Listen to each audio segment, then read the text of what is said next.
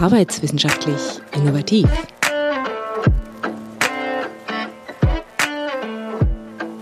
Und herzlich willkommen. Ja, wir haben es wieder getan. Auch zur Grundlagenvorlesung Arbeitswissenschaft im Wintersemester 2021 gibt es einen Podcast. Und Sie haben gerade die erste Episode davon angeschaltet. Herzlich willkommen also zu einer Reihe von Podcasts, die sich mit Grundlagenthemen der Arbeitswissenschaft beschäftigen werden. Es wird gehen um Belastung und Beanspruchung. Ein kleines und doch so großes, wichtiges Thema, das regelmäßig noch Promoventen kurz verwirrt. Ich werde Ihnen einiges zu psychologischer Arbeitsgestaltung vermitteln. Wir werden über Anthropometrie, über die Lehre vom Körper sprechen, über Arbeitsorganisation, Prozessgestaltung. Wir werden auch über Arbeitsschutz unter Corona reden. Und es wird ein paar Inhalte geben zum Thema Vereinbarkeit von Beruf und Leben. Wir decken also die Arbeit und den arbeitenden Menschen in dieser Staffel einmal sehr grundlegend ab. Wenn Sie schon die erste Staffel gehört haben, dann werden Sie sich jetzt ein bisschen über den Ton wundern. Und das ist richtig. Ich habe doch tatsächlich meinen Schrank verlassen und habe jetzt ein kleines rotes Kästchen auf meinem Schreibtisch und einen Kopfhörer. Und deswegen klinge ich anders, als es jetzt in den folgenden Minuten sein wird. Als nächstes kommt nämlich die Darstellung dessen, warum wir als Professur schon im Sommersemester gedacht haben, wir seien ganz gut vorbereitet auf digitale Lehre und die Vorstellung der Professur. Danach geht es dann in dieser Tonlage wieder weiter, wenn ich Ihnen einen Überblick gebe, was in diesem Semester denn in der Vorlesung AVI geschehen wird. Bis gleich! Und da wird es heute darum gehen, was eigentlich die Professur so den ganzen Tag macht, in Forschung und in Lehre, warum wir glauben, dass wir vielleicht ein ganz kleines bisschen ähm, Erfahrung haben damit, wie man denn eigentlich so virtuelle Lehre macht. Und nebenher werde ich Ihnen ein wenig berichten, wie das eigentlich so ist, wenn Sie als Professur sich auf einmal zuerst im Homeoffice und dann im Standby-Betrieb befinden und dabei noch den Auftrag haben, Ihre Vorlesung zu virtualisieren. Legen wir mal los. Die Stimme, die Sie hier hören, gehört einer Professorin. Einer Professorin, die immer mal wieder gesagt bekommt, dass sie ja überraschend klein wäre. Und da Sie mich ja jetzt gerade nicht im Hörsaal sehen und äh, sich jetzt deswegen nicht selber davon überzeugen können und darüber ein bisschen schmunzeln können mit mir, sage ich Ihnen das halt so. Ich bin tatsächlich nur 1,60 Meter groß. Und äh, das steht tatsächlich auch so in meinem Perso. Ich habe damals nicht geschummelt. Ähm, hätte ich vielleicht mal machen sollen, weil dann könnte ich jetzt immer sagen, ich sei ja ein bisschen größer. Aber nee, 1,60 Meter, weiblich, zwei Kinder, stolze 40. Und ja, das ist auch eine ganz gute Zahl, denn das leitet uns direkt mal über zu meiner Professur. Mm, meine Professur, die Arbeitswissenschaft und Innovationsmanagement, ist eine großartige Professur. Und sie ist auch eine ganz besondere Professur aus ganz verschiedenen Gründen. Also zum einen, wenn Sie auf das Bild, zum Beispiel hier im Header in SoundCloud schauen, dann sehen Sie nicht alle von uns, weil es sind nie alle da, wenn wir mal wieder versuchen, ein Teamfoto zu machen. Aber Sie sehen da eine Sache, die auffällt, wenn Sie es vergleichen mit so einem typischen Maschinenbau. Wir sind tatsächlich 50 Prozent weiblich. Was Sie nicht sehen, was aber in Zeiten von Homeoffice und Distance Learning und äh, addieren Sie all die anderen Begriffe, mit denen wir inzwischen ganz üblich umgehen, von denen wir so viel noch nicht wussten vor ein paar Monaten. Was da wahnsinnig wichtig ist, ist, dass wir so viele Kinder wie Mitarbeiterinnen und Mitarbeiter an der Professur haben. Und weil wir alle relativ jung sind, sind die Kinder auch jung. Das heißt, das Team, das Sie da sehen, ist im Wesentlichen, natürlich nicht alle, aber im Wesentlichen Team von Eltern. Und das macht all das, was im Moment gerade so passiert, für Sie und in unseren Forschungsprojekten zu einer sehr, sehr spannenden Herausforderung. Was Sie auch nicht sehen, ist, dass dieses Team für ein Maschinenbaumteam auch besonders ist, dass wir da natürlich Maschinenbauer haben, wie man das auch erwartet. Wir haben da eine ganze Menge an Mischwesen, also Wirtschaftsingenieur Und wir haben da aber auch eine ganze Anzahl von Personen, die über das Stichwort Human Factors zu uns gekommen sind. Also das sind dann zum Beispiel Psychologen, Soziologen, Menschen, die Sensorik und kognitive Psychologie ähm, studiert haben an der Professur oder natürlich auch woanders. Und es verwirren sich dann doch tatsächlich auch mal ein paar glückliche Wirtschaftler zum Beispiel zu uns, die sich bei uns auch wohlfühlen. Warum das so ist und ähm, was diese Vielfalt so alles bewirkt, das erzähle ich Ihnen nicht hier. Das können Sie in einem Tuxai-Cast hören, ähm, den ich vor der Corona-Krise eingespielt habe. Das heißt, da geht es um überhaupt nichts. Aber da berichte ich ein bisschen darüber, wie dies mit dieser Vielfalt ist. An dieser Stelle nur ganz kurz, wir brauchen diese vielen Disziplinen, weil wenn Sie sich mit Arbeit und Menschen beschäftigen, dann merken Sie halt relativ schnell, dass Sie die Menschen nicht auseinanderschneiden können. Also, Beispiel jetzt gerade hier, wir haben halt nun mal Kinder und die Kinder sind halt zu Hause und die brauchen halt Kraft. Da kann ich jetzt nicht so tun, als ob die äh, Menschen im Homeoffice wahnsinnig produktiv arbeiten könnten, wenn die nämlich diese Kinder haben. Ja, das geht einfach nicht. Ich kann das nicht trennen. Und das ist ein konkretes Beispiel jetzt. Man kann das auch anders interpretieren und kann zum Beispiel sagen, naja, wenn Sie jemanden haben, der ist einfach wahnsinnig kreativ, das singt vielleicht noch in einer Band oder die schreibt Gedichte und ist privat Poetry Slammerin, dann besteht eine Wahrscheinlichkeit, dass diese Person einfach relativ kreativ und auch innovativ ist. Sie kriegen das nicht voneinander getrennt. So wie sie auch den Input, den sie geben an der Arbeitsstelle, der hat natürlich auch Auswirkungen auf das Zuhause und auf das private Leben.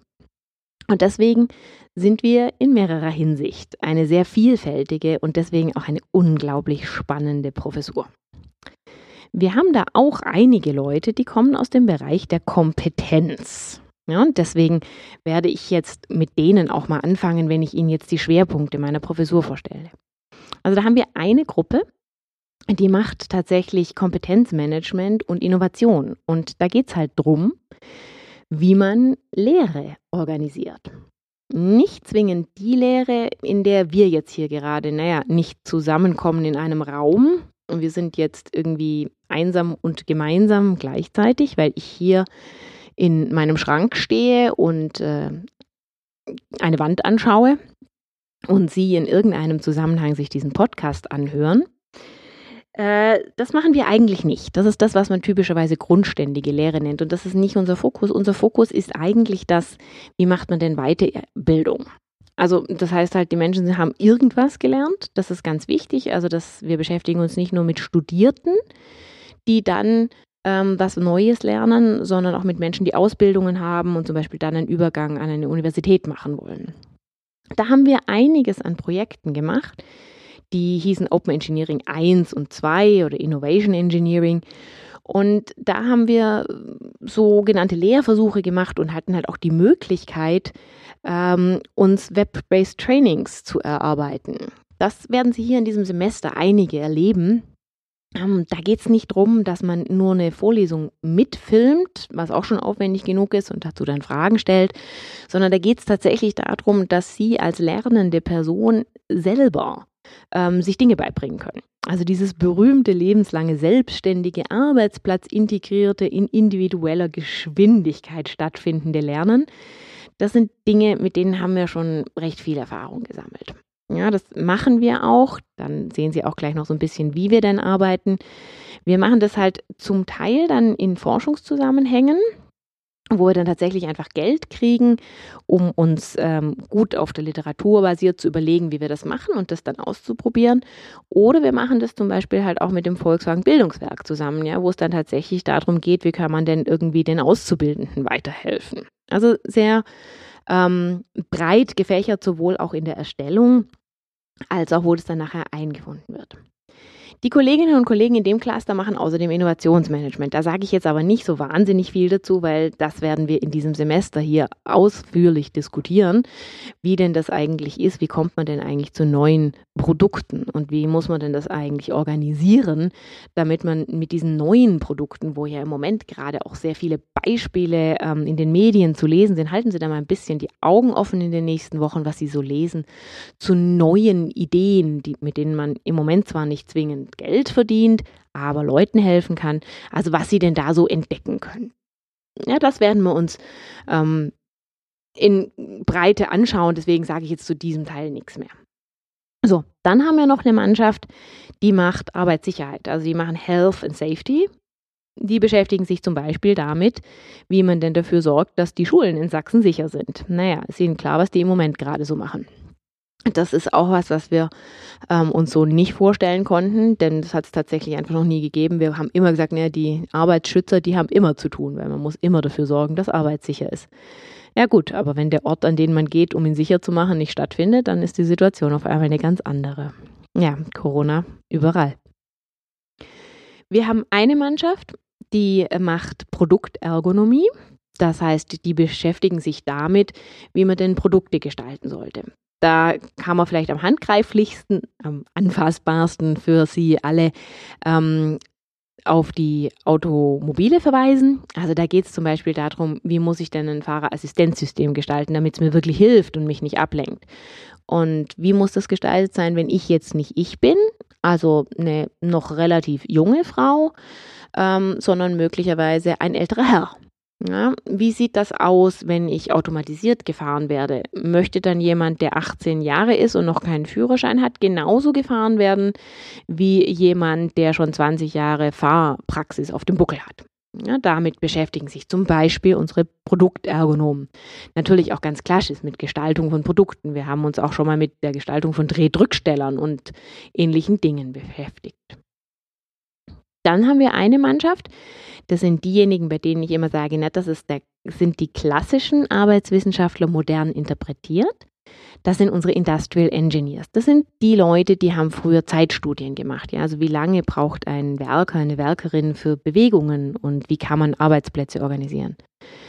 Das macht man heutzutage natürlich überhaupt nicht mehr ähm, mit klassischen Zeitstudien. Dafür stellen sich aber an dieser Stelle die Frage Industrie 4.0, wie findet denn die, das eigentlich statt? Ähm, alternde Belegschaften, wie kann man für die Arbeit organisieren, damit es noch gesund ist?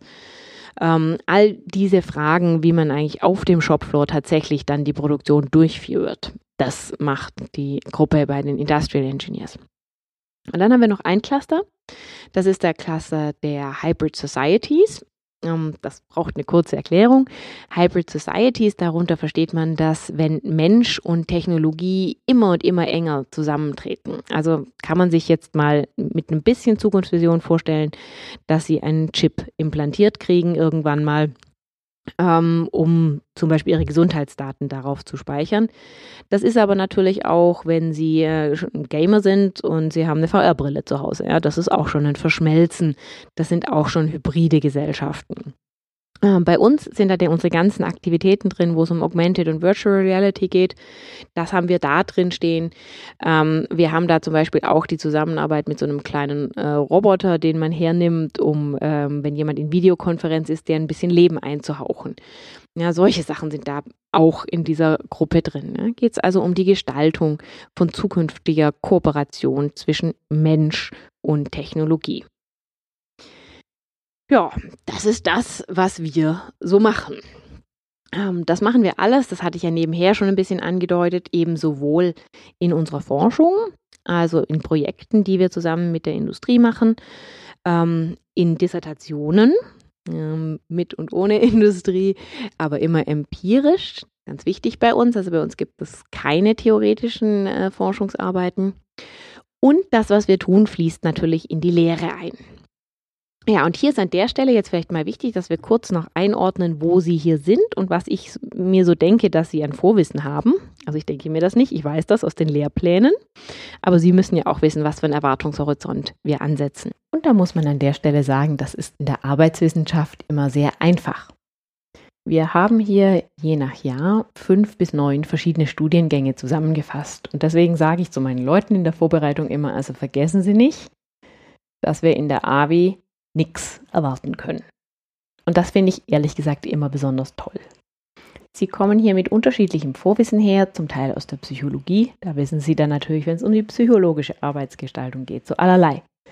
Sie kommen auch aus den Sportwissenschaften. Da haben Sie viel Ahnung, wenn es um Körper geht, um Beanspruchung. Sie wissen viel mehr zum Teil, als Sie hier wissen müssen, zu Körpermaßen. Sie kommen vielleicht aus dem Automobilbau. Da haben Sie schon einiges an Wissen oder auch aus Praktika an Erfahrungen gesammelt zur Arbeitsprozessorganisation.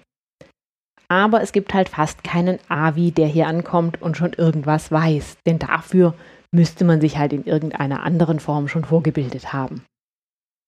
Warum ich das schön finde? Weil das mir tatsächlich die Möglichkeit gibt, nochmal ganz am Anfang anzufangen und sie mit den Grundlagen zu versorgen. Und das finde ich toll, denn ich weiß, am Ende des Semesters haben sie genau diese. Haben sie durch meine Stimme hier, durch die Web-based Trainings, die wir für sie gemacht haben, durch die verschiedenen Videoformate, Talks, die wir für Sie vorbereitet haben, haben Sie einen fundierten Grundlagenschatz zum Thema Ergonomie und Arbeitswissenschaft. Sie können das anwenden hinterher, denn die Übungen sind auch so angelegt, dass sie sehr lebens- und praxisnah sind. Und Sie sind damit gerüstet, sowohl für Gespräche in einem Unternehmen als auch für die Entscheidung, und über die würden wir uns natürlich auch sehr freuen, die Kolleginnen und Kollegen am Lehrstuhl und ich, die Entscheidung, bei uns noch ein bisschen mehr zu hören und sich da rein zu vertiefen und noch mehr zu lernen. Das ist das Ziel, dass Sie am Ende dieser Vorlesung mit all den verschiedenen Tools, die wir für Sie vorbereitet haben, so eine Grundlagenentscheidung ganz prima treffen können. So, und das bringt mich jetzt auch schon dazu, wie soll denn jetzt eigentlich diese Vorlesung ablaufen? Sie hören mich ja, das ist schon mal ein bisschen anders. Ich habe hier die Rolle des ABH, gehen Sie mal hin und erzählen Sie was. Mm, das ist in der Tat tatsächlich das, wie ich aufgefordert werde, Vorlesungen zu halten. Das ist ein bisschen besonders, weil, also das erzähle ich Ihnen jetzt. Ähm, ich komme aus äh, einer Zeit und einer Universität. Ich habe in der Schweiz studiert. Und in der Schweiz ist es üblich, dass die Professoren ihre Vorlesungen selber halten. Also sie stellen sich da jetzt so einen bumsvollen Audimax mit 600 Studierenden vor und da vorne steht halt der Prof. Die hatten damals natürlich schon PowerPoint, ähm, also ganz so schlimm ist es nicht. Ähm, und wir hatten Skripten. Ja, diese Skripten, die haben wir abgeholt in der Skriptenkommission, gedruckt. Ja, ich mache jetzt so eine kleine Pause, damit Sie sich mal überlegen können, wie alt ich bin. Nein, das wissen Sie ja schon, aber ne, das ist jetzt halt 20 Jahre her. Und das war halt tatsächlich damals so an meiner Universität. Die Skriptenkommission, die war fest in den Händen der Verbindungen. Die hatten da ein ausgeklügeltes System, wer die leiten durfte, weil man da natürlich auch Geld damit verdient hat. Und im Keller der Fachschaft, also das Haus, in dem ich dann im Wesentlichen auch die Zeit meines Studiums zugebracht habe, das wusste ich ja damals noch nicht, hatten die halt ihre Kopier und Hefter. Und da ging man dann hin, also kleiner nervöser Ersti, der nicht wusste, wie es geht, und hat sich dann da so in eine Schlange gestellt und dann hat man seine ähm, Vorlesungsunterlagen bekommen und die waren farblich kodiert. Und das sah dann eben so aus, dass sie da die ausgedruckten PowerPoints hatten und unter den PowerPoints immer ein paar Notizen, halt abhängig davon, was die lieben Herren, Professorinnen und Professoren, ja, wir hatten genau eine Professorin, also die liebe Frau Professorin und die Herren Professoren, denn so der Ansicht war, was sie da noch dazu schreiben. Die waren halt total unterschiedlich, ne? Da haben sie halt einmal irgendwie 800 Folien gekriegt und einmal 150. Das war der Wahnsinn. Und die Sachen vergisst man irgendwie nicht. Technologiemanagement war damals bei Segezi, ähm, der Vorgänger von Günter Schuh, der jetzt inzwischen an der RWTH Aachen ist und ein sehr, sehr geschätzter Kollege. Ähm, ja, das war rot. Und das weiß ich heute noch, ja, obwohl das irgendwie im Winter 99 war. Und nun? Bisschen über 20 Jahre und eine Pandemie später nehme ich für Sie also einen Podcast auf, um ein weiteres Semester zu begleiten. Der Podcast soll den Moment ersetzen, wenn ich mich in einer Lerneinheit auf irgendeinen verfügbaren Tisch setzen würde und sagen, so, also, so geht es theoretisch, das wissen Sie jetzt. Und jetzt erzähle ich Ihnen mal was. Und dann würde ich ein wenig berichten in dieser Vorlesungseinheit darüber, wie es denn so wirklich in der Praxis zugeht. Mit all den Dingen, von denen wir wissen, wie wir sie machen sollten. Wir haben auch für dieses Semester nochmal überlegt, ob es eine Möglichkeit gibt, diese informellen Anteile in ein Web-based Training zu packen, indem Sie ja Inhalte selbstbestimmt lernen können, immer wieder unterbrochen durch eigene Überprüfung Ihres Lernfortschritts. Wir haben für Sie auch einige Experteninterviews aufgenommen und haben mitgedreht, wenn Kolleginnen und Kollegen Übungsaufgaben gerechnet haben, sodass sie sich die beliebig oft angucken können. Sie sehen also, es gibt so einiges an Angebot. Aber wir sind auf keine bessere Möglichkeit gekommen als diesen Podcast, um die informellen Geschichten, die Sachen für den Hinterkopf, all die Anekdoten, die meiner Ansicht nach so unheimlich wichtig sind, um sie sich zu merken und um nachher noch irgendwie eine Erinnerung zu haben jenseits der trockenen Fakten, um das alles unterzubringen, außer eben hier. Und so freue ich mich jetzt auf ein Semester mit Ihnen wieder in meinem Schrank, wieder angesichts äh, des Schneidens ein wenig aufgeregt und voller Hoffnung darauf, dass wir auch in diesem Semester es hinbekommen, dass Sie Freude haben beim Lernen und vielleicht wieder einen um fast eine Note besseren Durchschnitt erzielen können, auf den wir schon wirklich ziemlich stolz sind. Nächste Woche geht es dann sofort richtig los. Da kommt die erste Episode zu Belastung und Beanspruchung. Und bis dahin können Sie sich ja mal alles angucken, was es in diesem Semester ansonsten noch so an Angeboten gibt und schon ein wenig gespannt sein. Ich freue mich. Bis bald. Ich bin Angelika Bullinger-Hoffmann. Bis zum nächsten Mal bei Arbeitswissenschaftlich Innovativ.